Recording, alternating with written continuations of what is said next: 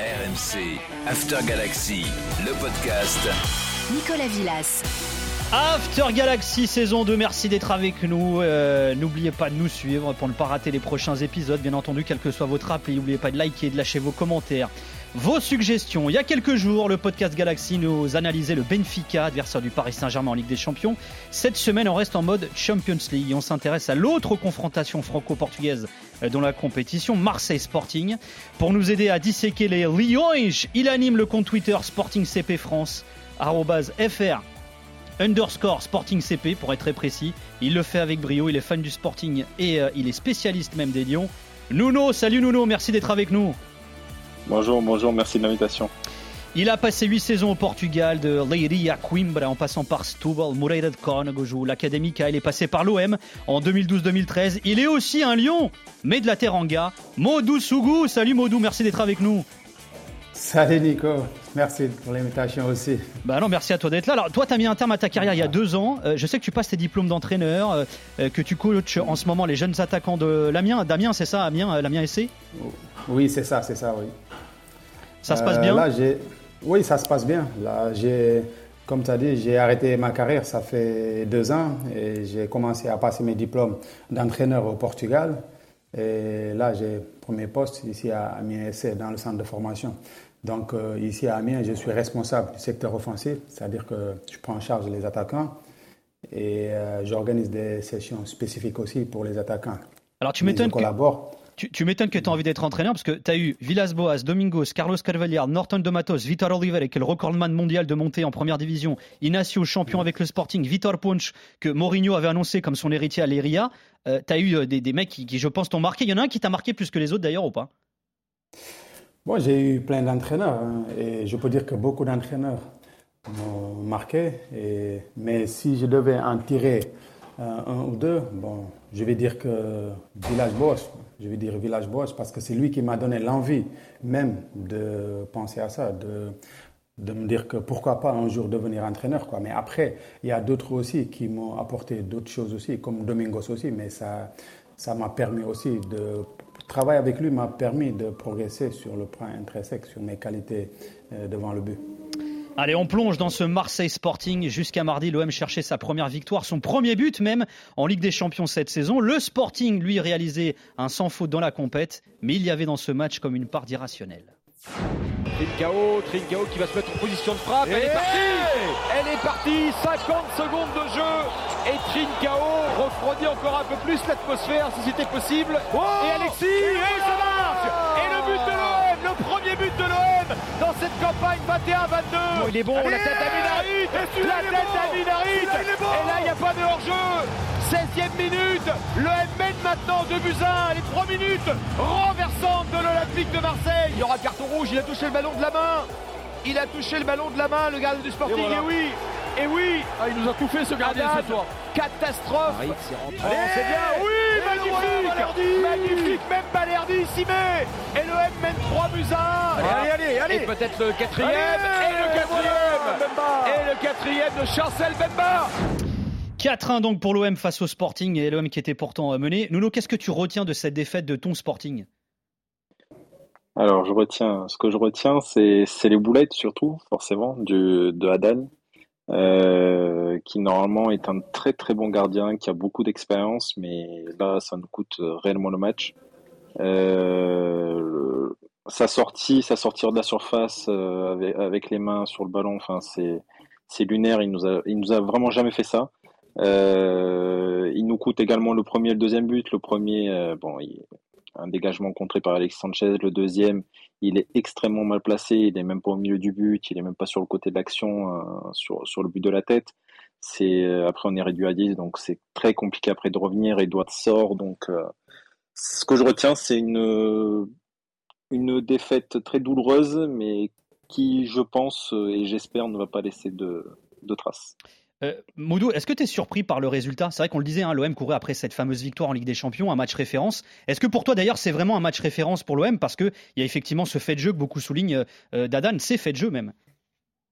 Ouais, c'est, moi je pense que le carton rouge aussi a changé euh, la physionomie du, match. Ok, le Sporting est bien entré dans, le match, mais Marseille est revenu.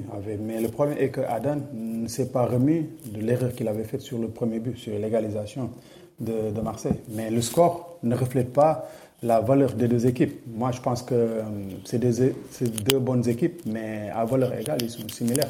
C'est pour cela que moi, je me disais que ça pouvait pencher euh, d'un côté à l'autre, mais pas sur ce score. Et dans ce podcast, hein, on va tenter euh, d'analyser le Sporting, tenter une analogie avec l'Olympique de Marseille dans euh, leur politique, leur modèle, mais aussi leur histoire. Car si l'OM a sa Coupe d'Europe, la Ligue des Champions 93 bien sûr, le Sporting aussi a la sienne.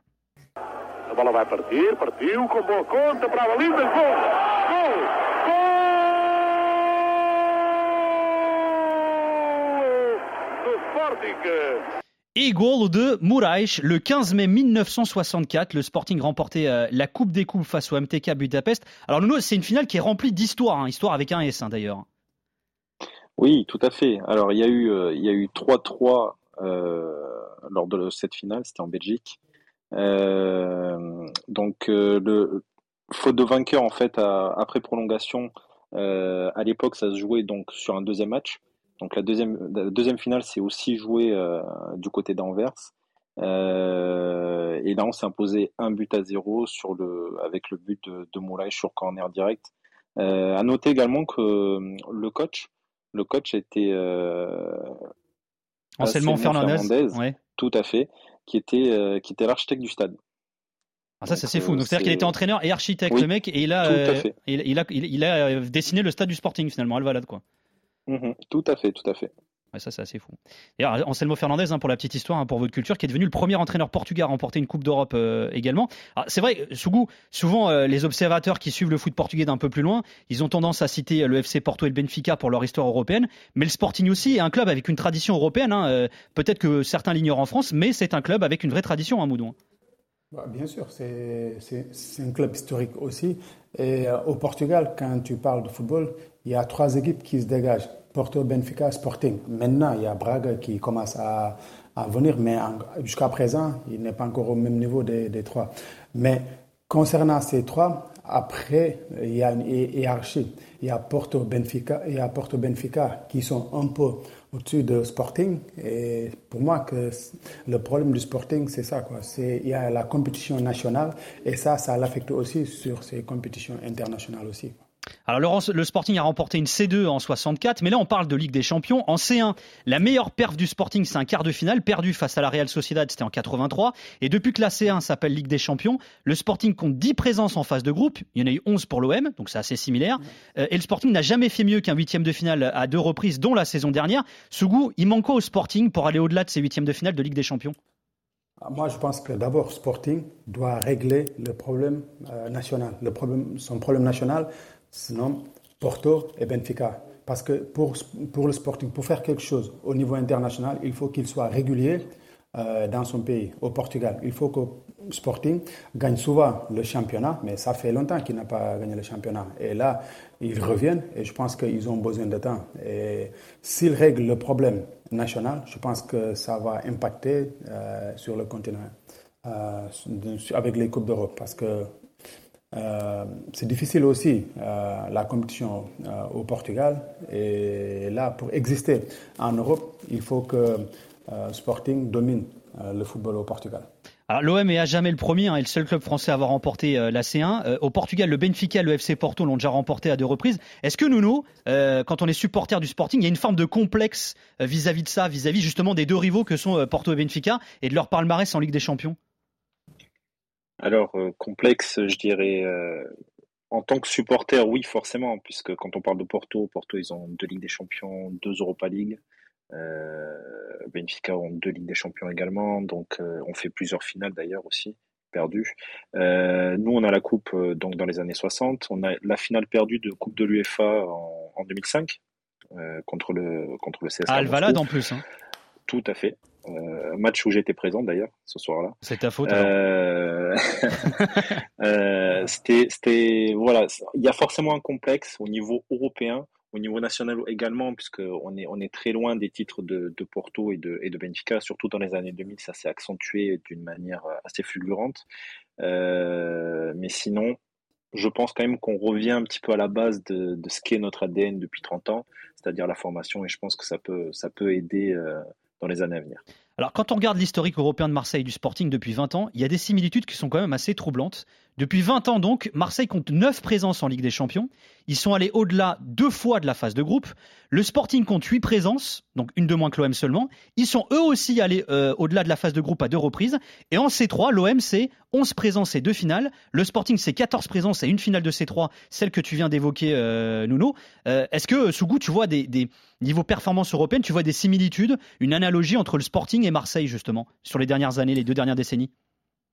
Oui, je pense qu'il y a une similitude parce que ces deux équipes, avant les années 2000, euh, étaient plus régulières sur le plan continental au niveau des Coupes d'Europe. Mais maintenant, après, dans les années 2000 jusqu'à maintenant, là, on note une régularité des deux. Après, ça s'explique aussi le problème qu'ils ont au niveau national. Parce que moi, à chaque fois, c'est ce problème qui revient. Euh, comment dominer le football local et après s'exporter euh, avec les Coupes d'Europe. Je pense que là, il commence à se refaire parce que Marseille, ça fait un moment euh, sur le côté, il y a des performances au niveau national et je pense que ça a l'impact aussi quoi, sur les Coupes d'Europe.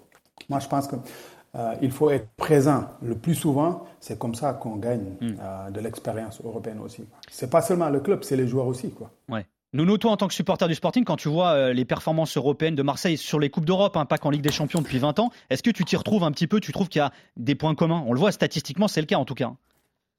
Alors, statistiquement, oui, euh, ça, je suis totalement d'accord.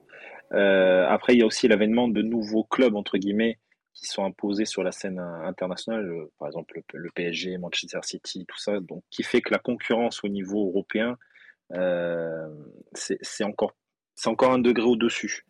Au Portugal, je suis totalement d'accord avec Sougou, c'est-à-dire que si, tu, si on s'impose pas au niveau national, tu ne peux pas prétendre à aller loin en Ligue des Champions. Euh, mis à part par exemple Benfica sur la saison dernière qui va, qui va en quart de finale. Sinon, oui, il y, a des, y a des similitudes entre les deux équipes. Euh, D'ailleurs, je crois que les, la, la, seule fois où on passe les, les, les, la phase de poule, c'est face quand on perd face au Bayern il y a une dizaine d'années, où on se prend une, une sacrée claque. Euh, et sinon, c'était la saison dernière. Donc, il y a du travail. Je pense qu'avec la formation, on peut, on peut s'améliorer. Il y a des similitudes entre les deux clubs, hmm. euh, même si on n'a pas la même vision à, long terme. Alors on va y revenir hein, sur ces histoires de vision également et aussi sur les performances nationales. Donc si on résume, en Ligue des Champions, en 20 ans, le Sporting et l'OM sont allés euh, au-delà de la phase de groupe qui a deux reprises. Deux clubs qui font plus vraiment peur hein, en C1. Marseille avait sa fameuse série de défaites. Écoutez le podcast After Marseille avec Loïc Moreau euh, et Romain Canouti. Le Sporting poursuit sa lente reconstruction. La réaction de Ruben Amorim après le tirage au sort en août dernier en disait long. A verdade é que toda a gente olhou para o pote 3 e de certeza absoluta toda a gente queria o Sporting. Vamos ver se é assim no fim, do, do, do no fim da, da, phase de groupes. Et la vérité, c'est que tout le monde a regardé le chapeau 3 et je suis sûr et certain que tout le monde voulait tirer le Sporting, mais on verra avant, euh, enfin, à la fin de la phase de, de, groupe de Ligue des Champions. Nuno, je sais que tu as été assez vexé par certaines réactions commentaires, notamment en France, après le tirage au sort justement de cette Ligue des Champions. Alors oui, euh, même, même très vexé. Euh, on, a, on a un petit peu mis, minimiser un petit peu l'équipe du Sporting, le club que c'est. Au niveau national, on est, un, on est un très très grand club, même si on reste en dessous de Benfica et de Porto. Euh, au niveau européen, on a un petit peu l'impression, nous, en tant que supporters de Sporting, qu'on ne nous respecte pas assez par rapport euh, au respect qu'on a, par exemple, au Portugal. Euh, on est quand même huitième de finaliste de la, saison dernière. On élimine Dortmund. on bat Besiktas aller-retour.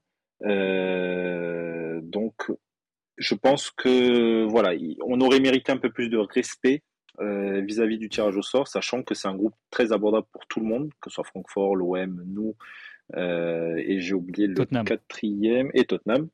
Euh, donc voilà, c'est. J'étais un petit peu vexé par les commentaires de certains, de certains journalistes, en effet.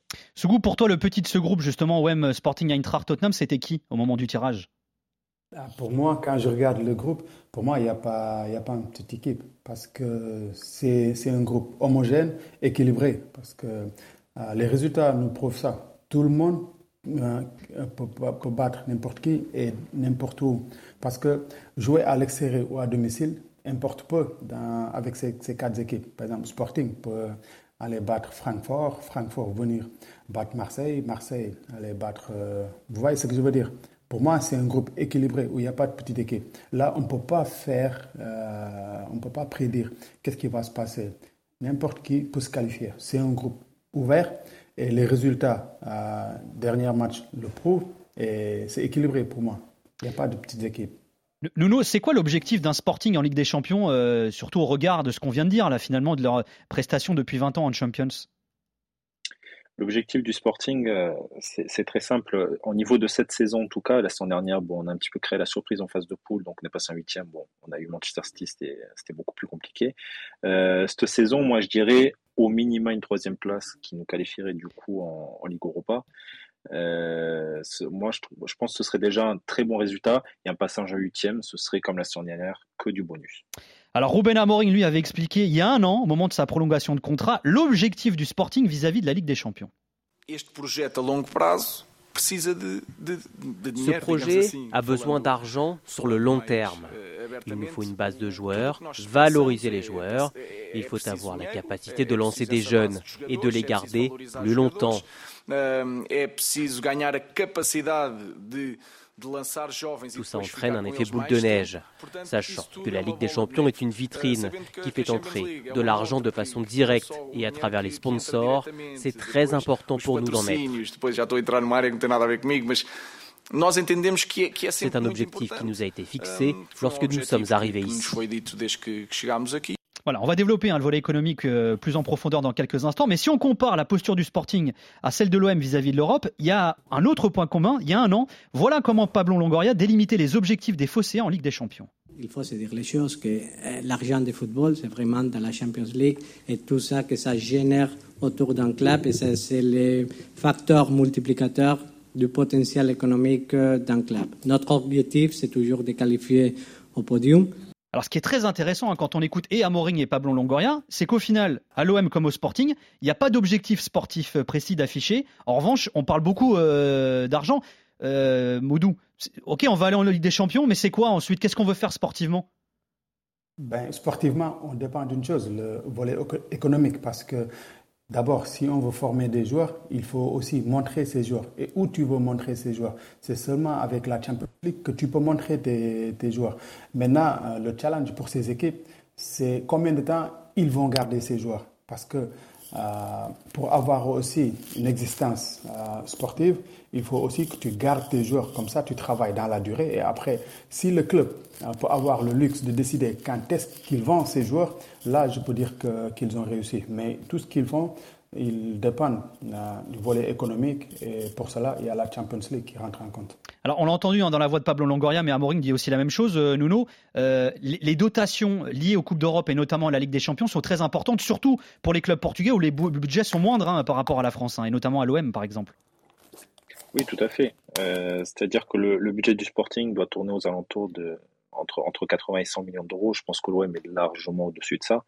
Euh, même si on n'a pas le même taux d'imposition dans les, dans les deux pays. À noter par exemple qu'en droit TV au Portugal, le, quatrième ou le, enfin le cinquième ou le sixième touche dans les dans les 7-8 millions d'euros. Donc euh, ce n'est pas en fait ce n'est pas une compétition à, armes égales entre guillemets entre les entre les deux championnats. Donc forcément être qualifié en Ligue des Champions juste le fait d'y être ça ça donne une, une sacrée bouffée d'air frais. Alors on va revenir hein, dans quelques instants sur la dimension économique du Sporting et de l'OM, mais avant revenons au volet sportif. On s'est comparé les résultats de l'OM et du Sporting depuis 20 ans et on a constaté qu'il y avait des points communs. Qu'en est-il au niveau national? Tempo que deu, Paulinho acabou! Acabou! O Sporting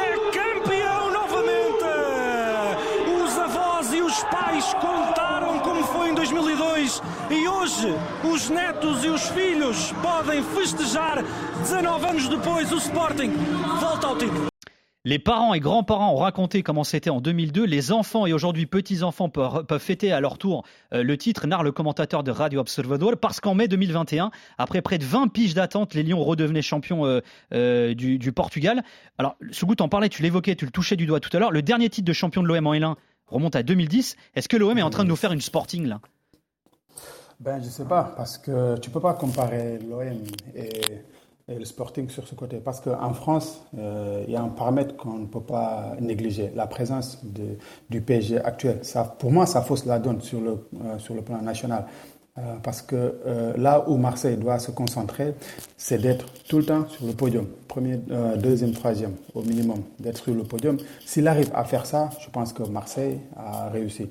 Ça, ça donne une, une qualification de la Champions League, c'est ce que Marseille veut. Après, c'est aléatoire de dire que quand est-ce que Marseille peut gagner le championnat. Mais on ne sait jamais parce que Montpellier a gagné le championnat devant Lille aussi a gagné le championnat devant devant le Paris Saint-Germain. Pourquoi pas Marseille Mais c'est difficile avec la présence du PSG. Alors, sans, parler forcément de la Ligue 1, hein, ça fait 10 ans que l'OM n'a pas remporté un trophée, c'était une Coupe de la Ligue.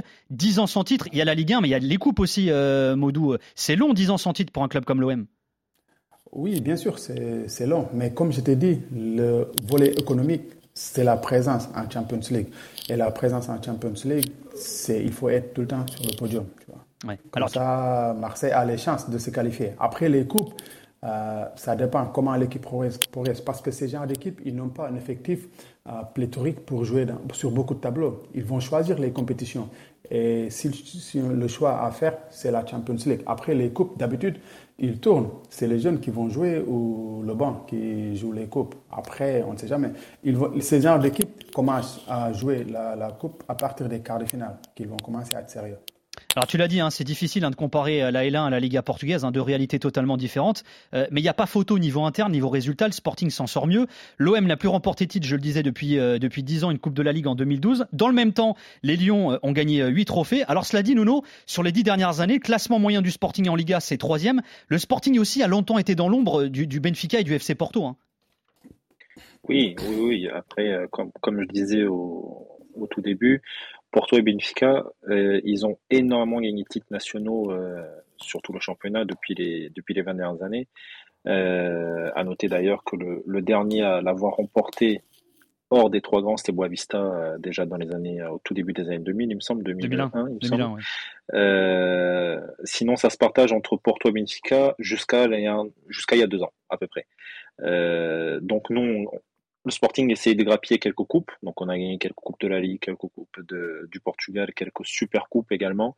On a fait beaucoup de deuxième place, de troisième place, euh, mais on a également été euh, dans les dans les 6, 7, 8e places. Donc euh, Porto et Benfica, ils ont beaucoup mieux travaillé sur les 20 dernières années, là où nous, on a délaissé un petit peu la formation justement, on a un petit peu commencé à acheter à droite à gauche. Et, euh, qui n'a pas bien fonctionné. Et du coup, forcément, euh, ça s'est ressenti dans les résultats. Alors impossible d'évoquer hein, le retour au premier plan du Sporting sans s'arrêter sur l'un de ses grands artisans, son entraîneur Ruben Amorim. Nem sempre se vê só a grandeza estando cá dentro.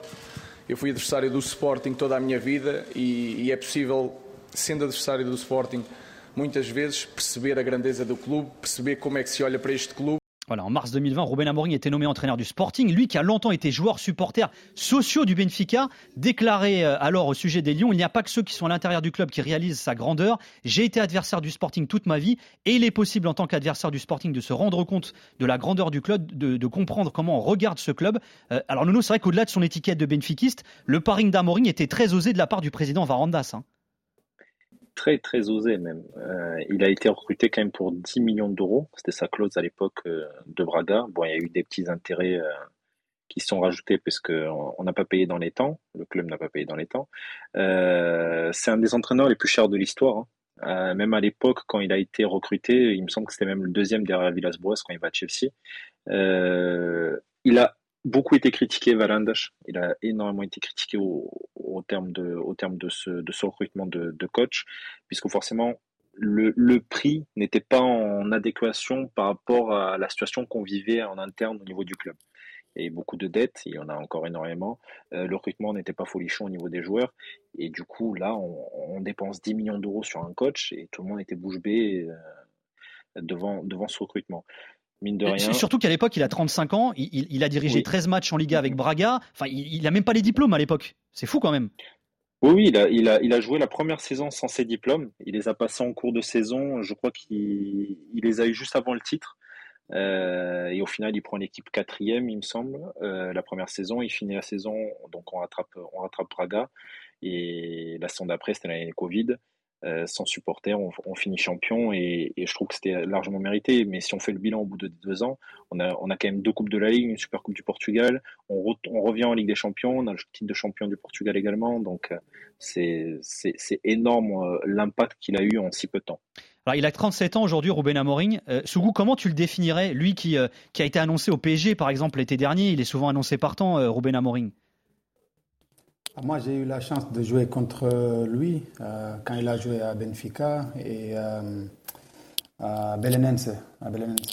C'était un bon joueur euh, au milieu de terrain, mais ça a dénoté qu'il était très intelligent dans le jeu. Et je pense que ça l'a poussé aussi à devenir entraîneur, mais aussi le fait de collaborer aussi avec Georges Jésus. Moi, ça c'est mon ça c'est mon avis personnel. Je pense que il a subi une influence aussi de Georges Jésus. Mais moi, ce qui m'interpelle, c'est son côté formateur, parce que d'habitude c'est les entraîneurs d'expérience qui ont ce côté. Mais euh, mais lui, très tôt, euh, on a souligné que qu'il a été formateur parce que vous avez vu les joueurs qu'il a sortis et les joueurs qui ont évolué, progressé euh, avec lui, moi, je suis agréablement surpris de tout ce qu'il fait. Mais il est très intelligent. Alors les clubs portugais sont souvent des tremplins pour les joueurs, mais aussi pour euh, les entraîneurs. Il y a eu Jardim, Marco Silva sur les dernières années, rien qu'au Sporting. Euh, je le disais il y a quelques instants, il a été annoncé au PSG en Première Ligue en Bundesliga. Nounou, est-ce que tu es déjà frustré à l'idée de perdre Ruben Amorim? Très même. quand il y a eu les, quand il y a eu les rumeurs cet été, euh, c'était assez compliqué. Bon, les rumeurs PSG, moi, j'y croyais pas énormément. Après, il y a eu les, des rumeurs quand même au, en première ligue, du côté de Wolverhampton, tout ça. Euh, C'était assez compliqué. Je pense que dans tous les cas, on va pas pouvoir le conserver très très longtemps. Ce sera pas le coach qui va rester ici 10 ans, surtout s'il continue sur cette lancée-là. Euh, imaginons si en fin de saison, bon là c'est un petit peu compliqué en championnat, mais si en fin de saison il nous remet en Ligue des Champions, si cette année on refait un huitième de finale, je pense que ça va être très compliqué de le garder au-delà de cette saison. Euh, on en a perdu déjà d'excellents coachs avec Léo, Léo Jardim qui est allé à Monaco, avec Marco Silva qui est allé en Angleterre. Euh, il y en a eu énormément, il y a beaucoup de talent. Euh, il est très jeune et je pense qu'il va faire une très très longue carrière, honnêtement. Alors côté entraîneur, là aussi, si on compare le Sporting à l'OM, les chiffres sont assez troublants, c'est assez dingue. Sur les... Il y a eu 5 changements d'entraîneur sur les 5 dernières années des deux côtés, 12 changements d'entraîneur sur les 10 dernières années de part et d'autre, c'est-à-dire exactement le même nombre. Hein. Et sur les 20 dernières années, 18 changements d'entraîneur à l'OM, 19 au Sporting. Alors faut dire qu'avant Amorim, Nuno, il y a eu une période très très instable hein, chez les Lions. Hein. Tout à fait. Tout à fait, tout à fait. C'était un petit peu la, la. C'est quand on arrêtait un petit peu de former euh, nos, joueurs euh, et on les laissait partir très très jeunes. Ils étaient même, ils étaient même quasi pas titulaires au club qui, qui partait déjà à l'étranger. Et du coup, c'était un petit peu la valse d'entraîneur. On a eu, on a eu euh, Pezail ou José Pezail, on a eu Thiago Fernandez, il y a eu Marcel, Kaiser qui était un excellent coach qui a fait un excellent démarrage et au final il s'est complètement vautré juste après. On a eu Seal, l'ancien joueur de Sporting également.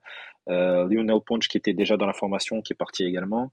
Euh, il y a eu beaucoup de turnover là-dedans, mais c'était dû également à la mauvaise gérance au niveau de, la présidence du club, selon moi. Il y a même eu Mihailovic qui a même pas eu le temps d'entraîner avant de repartir. Hein. Ça, ça a été une histoire qui a fini au tribunal, d'ailleurs, qui est toujours pas réglée. Euh, il va falloir lui filer un, chèque juste au bout, comment t'expliques toi cette similitude concernant les, changements réguliers d'entraîneurs entre l'OM et le Sporting? C'est fou quand même. Les, ils, ont, ils ont mangé le même nombre d'entraîneurs sur la même période. Moi, je pense que c'est des clubs où on te donne pas, on te laisse, il laisse pas beaucoup de temps au coach de, travail. C'est des clubs où quand tu viens, tu dois gagner aussitôt. Mais parfois, selon comment changent les politiques, tu as besoin de temps. Et le temps, ils ne te le donnent pas. Pour moi, la plupart du temps, c'est ça le problème. Mais au Sporting, moi, ce que je regarde par rapport à Sporting, dans les dernières années, c'est seulement Paulo Bento qui a eu un peu plus de stabilité. Mais je pensais que Marseille allait l'avoir avec euh, Village Bosch parce que je pensais que les deux collaient bien. Mais malheureusement, il est parti plus tôt que, prévu. Mais bon, euh, c'est des clubs qui ont besoin de stabilité. Et là, je pense que Sporting l'a déjà trouvé avec Amaury. Maintenant, le challenge est combien de temps ils vont le garder? Et combien de temps aussi Amaury va vouloir rester à, à Sporting, Sporting. Après, maintenant, euh, Marseille, ils ont ouvert une nouvelle chose avec euh, Tudor. Maintenant, il faut voir là où ça va euh, leur monnaie. On va continuer d'analyser, de comparer l'OM et le Sporting, leur politique, passe, place à la problématique liée à la formation. Souvenez-vous de ce que Pablo Longoria a déclaré lors de sa longue conférence de presse à l'issue du dernier mercato. On a un très grand problème à l'OM. On n'a pas des joueurs qui viennent du centre de formation. Ça, c'est un grand problème. Il faut réfléchir sur ça.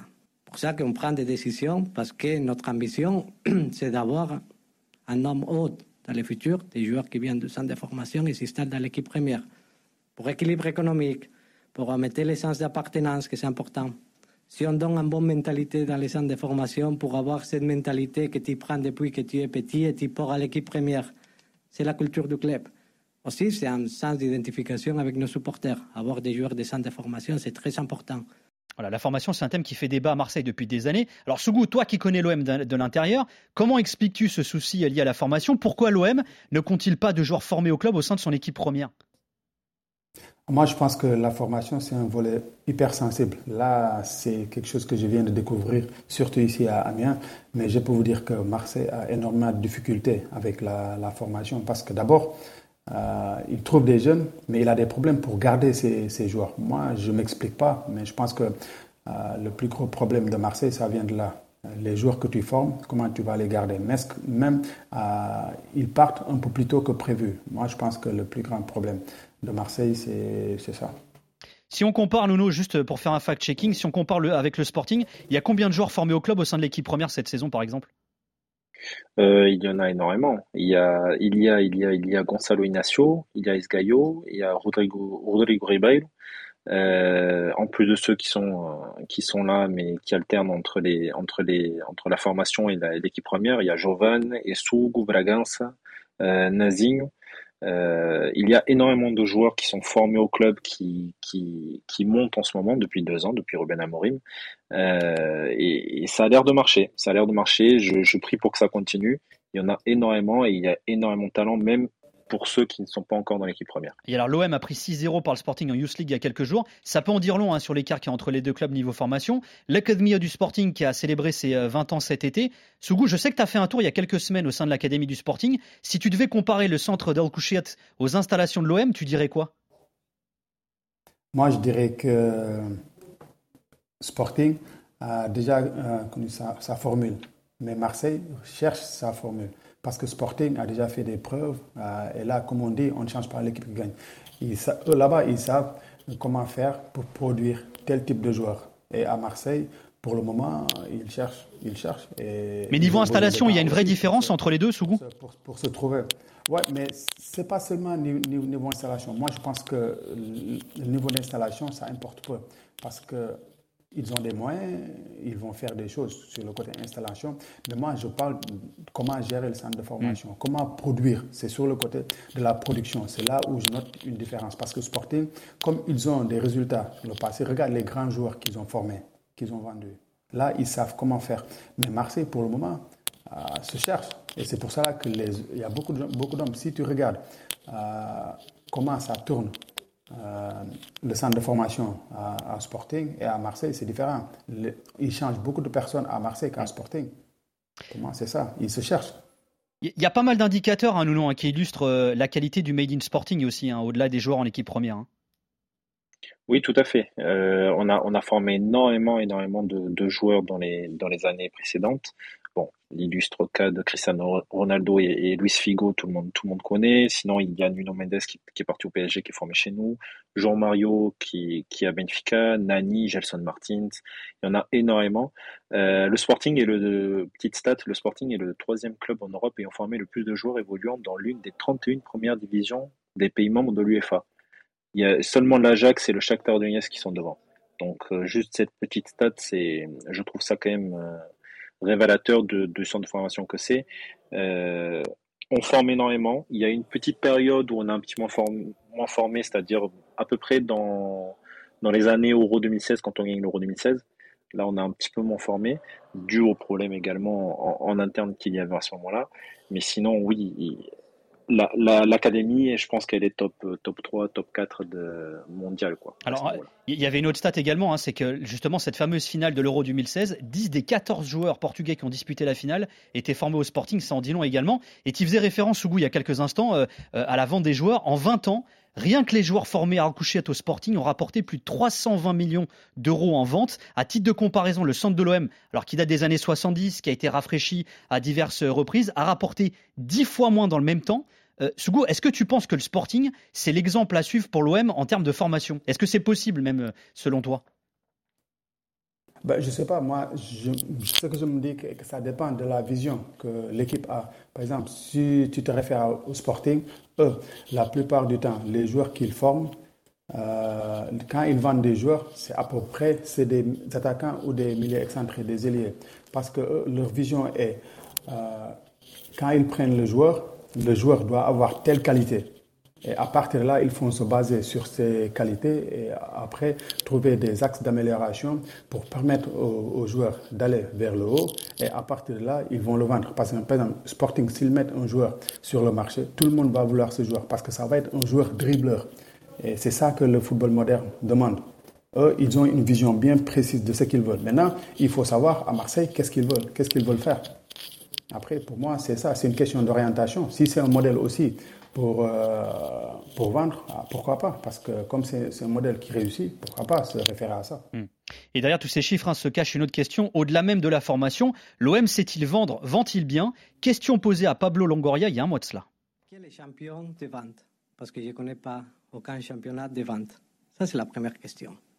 Spécialement, la situation économique actuelle du club nous a permis de tenir notre meilleur joueur, les joueurs avec les valeurs marchandes les plus importantes, on est en capacité maintenant de tenir tous ces joueurs et c'était un choix du club.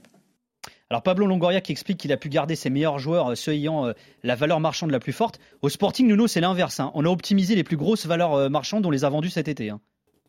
Tout à fait. on a on a Matteo Jnunch qui est, qui est parti à, à Wolverhampton pour 45 millions plus 5 en bonus. Euh, qui, se place directement, je crois, top 2 ou top 3, top 3 pardon, des, plus grosses ventes du club. Euh, on a Paligna qui a été formé chez nous, Matteo Gnunch, il n'a pas été formé, mais Paligna, oui, qui est parti pour 20 plus 2 à, Fulham. Et on a l'option d'achat de, de Nuno Mendes euh, cet été qui a été levée également par le, par le PSG. Donc, oui, il y a énormément de grosses ventes, énormément de ventes de joueurs formés. Et dans tous les cas, comme je l'ai dit avant, c'est ça qui fait partie de, notre ADN dans tous les cas. et d'ailleurs, à titre indicatif, hein, la plus grosse vente de l'histoire de l'OM, c'est Michi Batshuayi, 39 millions d'euros. Ce serait que la quatrième plus grosse vente de l'histoire du Sporting. Ça équivaudrait à la vente d'un Nuno Mendes. En revanche, la plus grosse vente de l'histoire du Sporting, c'est Bruno Fernandes, 63 millions d'euros. Vous voyez aussi le différentiel un niveau euh, savoir-vendre. Euh, et d'ailleurs, si on compare les ventes réalisées par le Sporting et celles de l'OM euh, depuis l'ère courte, c'est-à-dire depuis 2017, L'OM a dégagé pour plus de 200 millions d'euros de vente de joueurs. Le Sporting dépasse les 500 millions, c'est-à-dire plus du double. Euh, pour reprendre la question posée à Pablo Longoria, est-ce que tu dirais, Sougou, que l'OM vend mal? Ben, Je ne sais pas si l'OM vend mal ou bien, mais, moi, ce que je peux dire est que le plus gros problème de, de l'OM, c'est de garder ses joueurs. Par exemple, quand tu vois à Marseille, il y a beaucoup de joueurs qui vont partir libres c'est des joueurs qui ont une bonne valeur marchande.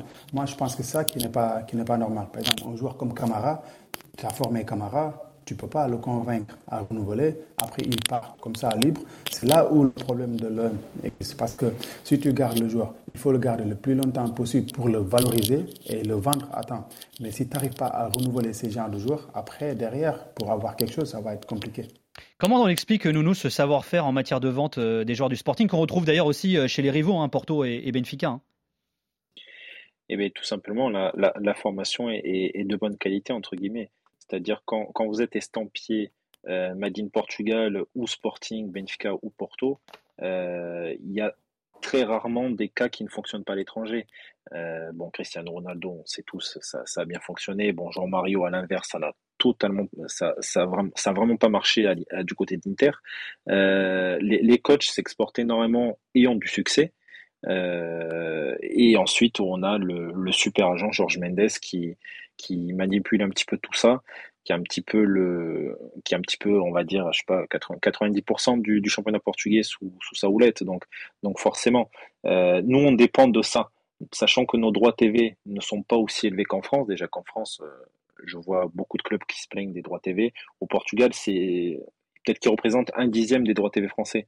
Donc on est obligé de vendre et les gros clubs sont obligés de vendre parce que dans tous les cas, on n'a pas les trois places tout le temps constamment en Ligue des Champions, euh, les trois premières places. Donc du coup, tous les autres sont obligés de vendre, y compris le troisième, que ce soit Porto, Benfica ou Sporting, on est obligé de vendre. Donc euh, ça se compense avec ça.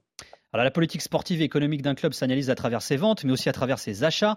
Pour Federico Varandas, le président du Sporting, le mot-clé c'est sustentabilidade, la viabilité. Nós não acreditamos seja possível ter sucesso desportivo a médio e longo prazo sem sustentabilidade. Nós nunca vamos cair na tentação do populismo, de ganhar amanhã, a curto prazo, podendo hipotecar o futuro do clube. Voilà, Valendash qui explique hein, que le succès sportif à moyen et long terme ne se fait pas sans viabilité. Nous ne basculerons jamais dans la tentation du populisme, du gagner demain à court terme en hypothéquant, euh, l'avenir du club. Ça résume plutôt pas mal la fatalité qui frappe les clubs portugais, nous, hein. Il faut euh, vendre, vendre pour euh, survivre, vivre pour, et, et, pas tout réinvestir sur le mercato, éponger les dettes aussi d'ailleurs. Tu t'en parlais tout à l'heure. C'est ça, c'est ça, c'est ça. La dette, elle, elle a tendance à baisser justement ces dernières années un petit peu, même si la dette euh, entre guillemets euh, envers les fournisseurs a tendance à augmenter pour le coup. Euh, le Sporting vend énormément et dépense très peu ces dernières années sur le marché. si on regarde les chiffres, c'est vraiment à l'opposé. À l'inverse, comme comme Sougou l'a dit, les installations du club, pas plus tard que, cet été, et il y a un projet qui de réaménagement qui a été qui a été fait et du coup l'argent un petit peu des ventes sert aussi à remettre dans la formation, à améliorer les structures pour ensuite, dans les années à venir, continuer de former et continuer de vendre très cher. Alors comparons aussi les sommes investies par l'OM et le Sporting en, achat de joueurs. Alors on précise, hein, le budget de l'OM représente quasiment le double de celui du Sporting, euh, qui a un peu plus de 100 millions d'euros. Sous l'ère courte, hein, l'Olympique de Marseille a investi 350 euh, millions d'euros sur le mercato. Dans le même temps, le Sporting en a injecté 100 millions euh, de moins. Tout à l'heure, on comparait les plus grosses ventes de l'histoire des deux clubs.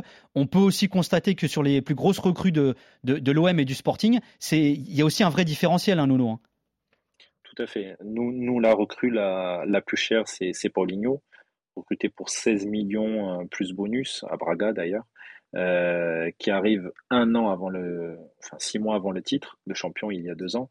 Euh, je pense que si on compare à l'OM, on, doit être loin de, de la somme de, leur plus gros. Bah, ça équivaut au sixième plus gros achat de l'histoire de l'OM, hein, Paulinho, les 16 voilà. millions. Donc, donc la, la deuxième, c'est Basdos qui avait énormément marqué. Euh, et ensuite, si, si, on compare le top 5, le, le cinquième, c'est déjà Bruno Fernandes, acheté 9 millions d'euros et revendu 58 plus bonus. Donc, euh, donc il y a vraiment un grand, grand écart à ce niveau-là. Sougou, je vais te reposer la même question que tout à l'heure, mais je vais changer un verbe. Tout à l'heure, je te demandais si l'OM euh, vendait mal. Est-ce que l'OM achète mal également, selon toi?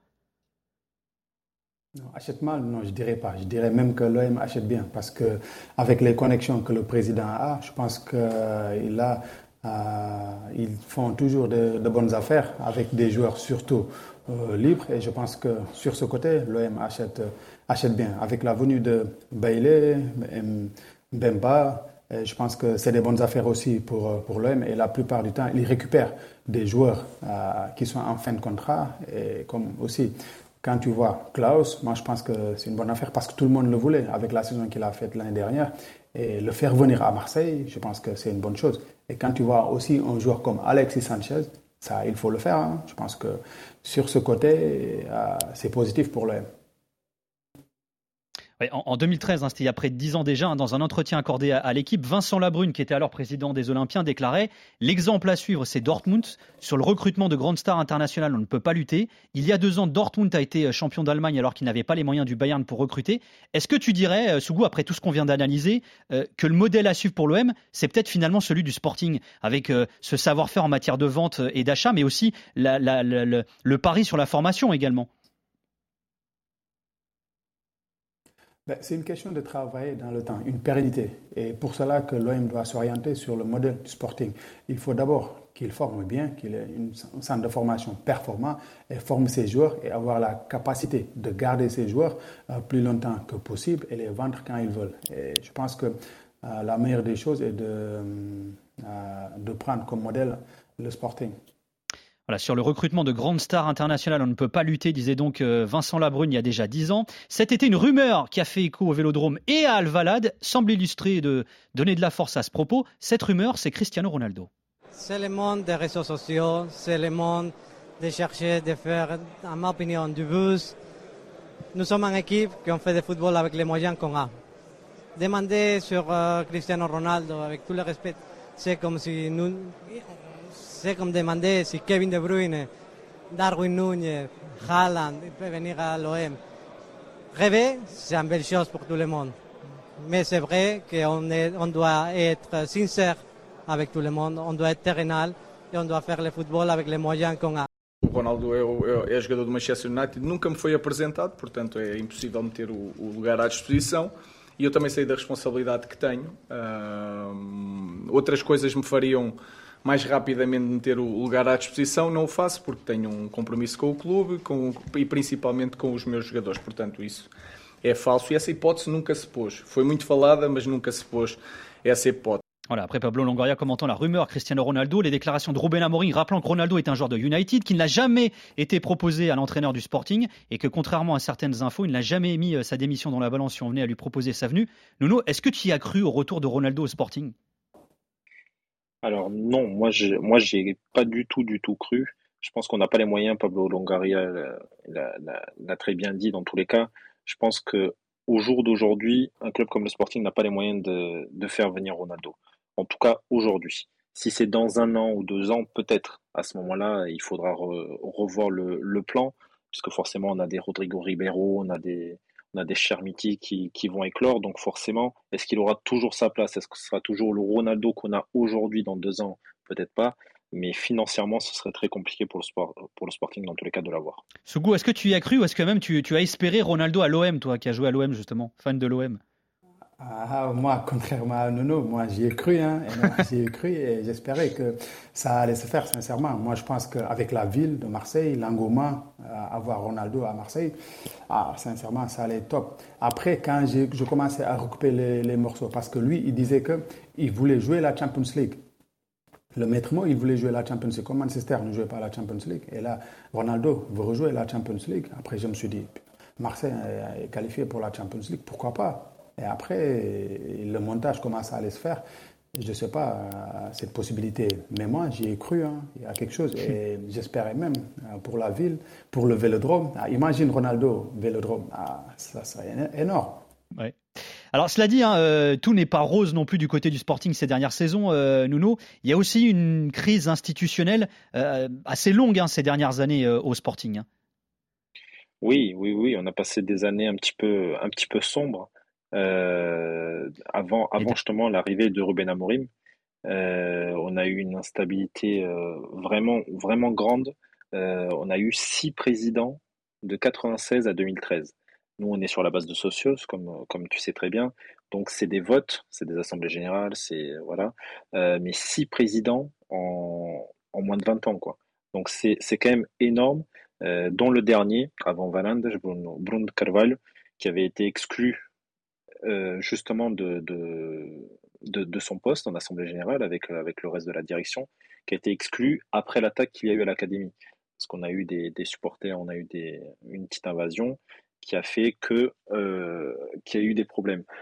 Ce qui fait qu'on a perdu énormément d'argent et, et, la dette, elle a commencé à augmenter. Et c'est là où cette période sombre un petit peu avant Ruben Amorim, euh, il a très bien effacé à son arrivée Valandes et Ruben Amorim parce que c'est un duo dans tous les cas. L'un marche avec l'autre. Et, euh, et, ça a bien un petit peu, c'est un petit peu émerveillé un petit peu tous les sportingistes et, euh, a remis le, club dans le droit chemin. Et bah, tu faisais référence, hein, il y a un événement hein, qui a cristallisé les tensions qui existaient au Sporting ces dernières saisons, l'invasion du centre d'entraînement par une quarantaine de supporters, je mets des guillemets, hein, euh, du club qui, qui ont agressé euh, des joueurs et des membres du staff. C'était en mai 2018, une violence qui n'est pas sans rappeler l'attaque dont la commanderie a été la cible trois ans plus tard. Pânico em Alcochete, que começou pouco depois das 5 da tarde, quando este grupo de 40 a 50 adeptos invadiu a Académie de Alcochete.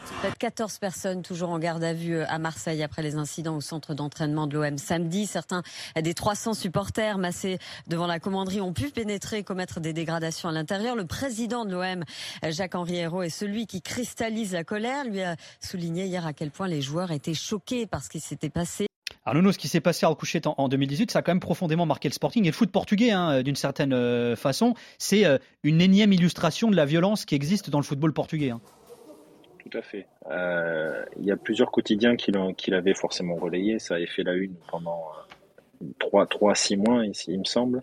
il y en a, ils disaient même c'est l'événement le plus sombre de toute l'histoire du foot portugais. Donc tout depuis le début du football dans toute l'histoire.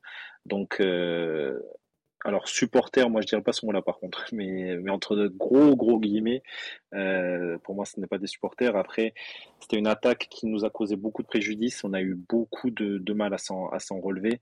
Euh, c'est à ce moment-là que Bruno Carval a été démis, de ses fonctions.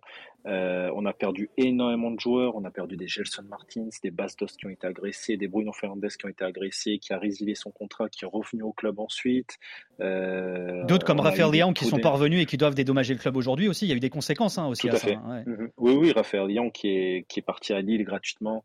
Euh, je sais pas, il a signé dans les, dans les trois semaines à un mois après l'attaque gratuitement là-bas. Le Sporting a fait un procès. Aujourd'hui, doit 20 millions, 16 millions plus indemnité. Donc, on est à 20 millions d'euros à peu près. Et c'est ce qui bloque d'ailleurs sa prolongation au, Milan AC, d'après les quotidiens. Donc, euh, on paye encore les pots cassés aujourd'hui. On a perdu énormément d'argent. Si, si, on comptabilise les valeurs marchandes des joueurs à l'époque des faits, euh, j'avais vu un calcul il n'y a pas si longtemps que ça, on aurait perdu entre 150 et 200 millions d'euros ah en clause libératoire par rapport aux joueurs qui sont partis. Donc c'est énorme pour un club comme le Sporting. Ah, au-delà de la pression des résultats sportifs, euh, euh, il y a aussi les résultats économiques, mais aussi la pression des supporters à prendre en compte dans des clubs comme l'Homme et le Sporting, hein, euh, Sougou. Hein. Oui, je pense que ben, malheureusement, il faut le déplorer aussi, cette pression des, supporters. moi, je pense que c'est l'engouement autour du club qui est énorme. C'est pour cela que parfois il y a ces problèmes. et sur ces, sur ces clubs aussi, ils ont tout le temps besoin de gagner, tout le temps, tout le temps besoin de gagner. Ils ne donnent pas le temps de, de travail, ils ne donnent pas le temps de, voir les choses dans la durée.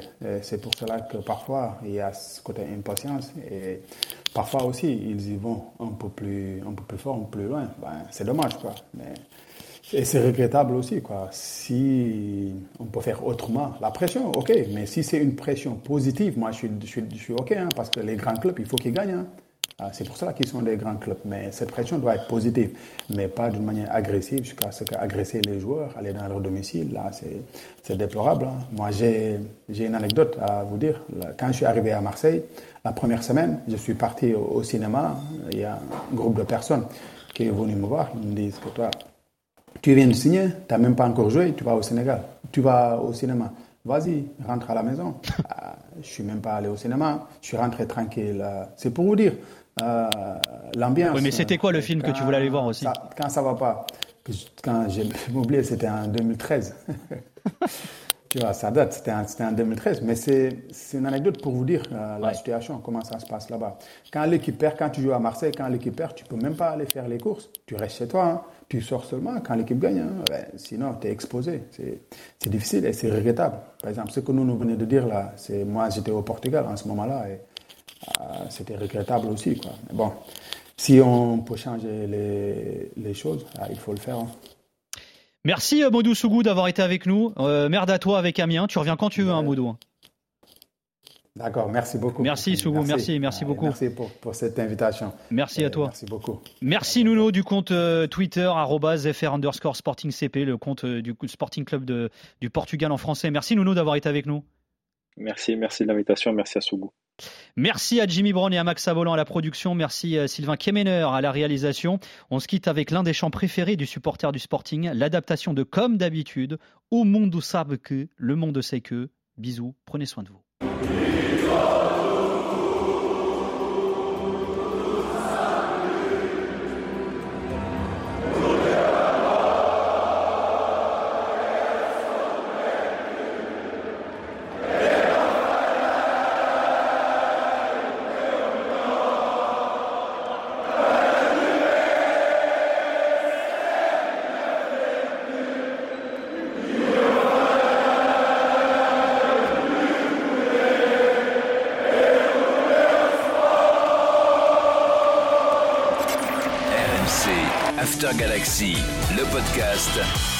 Nicolas Villas.